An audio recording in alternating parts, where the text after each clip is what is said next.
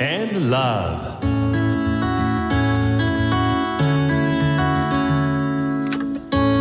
サウナをこよなく愛する私豊沢ひとみが素晴らしきサウナの世界をご紹介するコーナーラブサウナ。このコーナーではサウナの魅力豆知識そして各地のさまざまなサウナとその周辺のカルチャーまでゆるりとお届けします。今日ご紹介するのは熊本県にある整うバイというサウナです。ここの特徴は何といってもサウナ室の作り。なんとこのサウナ宮大工さんが作ったサウナなんです。普段神社仏閣を手掛ける工務店の社長さんがこだわりにこだわって作ったサウナなんだそうです。サウナ室の壁やベンチにはヒノキが使われていて程よく品よくヒノキの香りが広がります。このサウナ室入る時のドアが引き戸です。横に開くんですね。まるで和室に入るかのような雰囲気が漂っているんです。中は宮大工さんが作ってます釘のないツヤツヤのピカピカのサウナなんです。たまに自分でサウナを作るという方もいらっしゃいますがやっぱりどうしても自分で作ろうとすると釘が出てしまいます。そこに肌が触れちゃうと熱っとなるんですがそんな心配は一切ございません。そんなサウナが大好きすぎる社長さんが作ったサウナ。社長さんが業務用の風を送るブロワーという機械でゴーッと熱波を送るサービスもしてくれるそうです。もうサウナめちゃくちゃ好きなんだそうです。もちろんその熱波を浴びずにゆったり入っても OK です。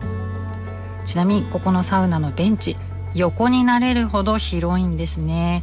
高さの違うベンチが L 字になっているので2人でゆったり寝転がりながら入ることもできるんです。さらには薪ストーブが使われているんですが自分で薪をくめて好みの厚さにするのも OK なんだそうですよ。じんわりゆっくり入るのもいいし薪をたくさん入れてあっちあっちのサウナにしても OK もちろんセルフロウリュもできます。さらには横になれますから枕もあります。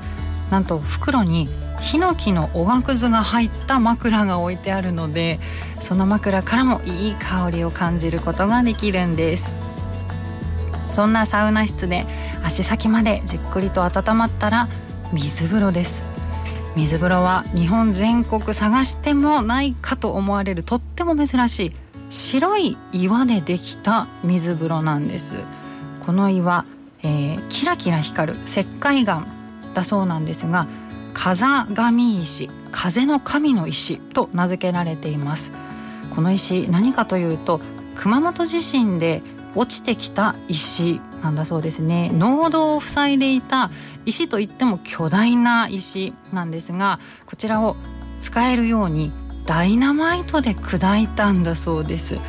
水風呂に入ってよくその岩を見ているとダイナマイトの跡紐が少し残っているのがわかるんです。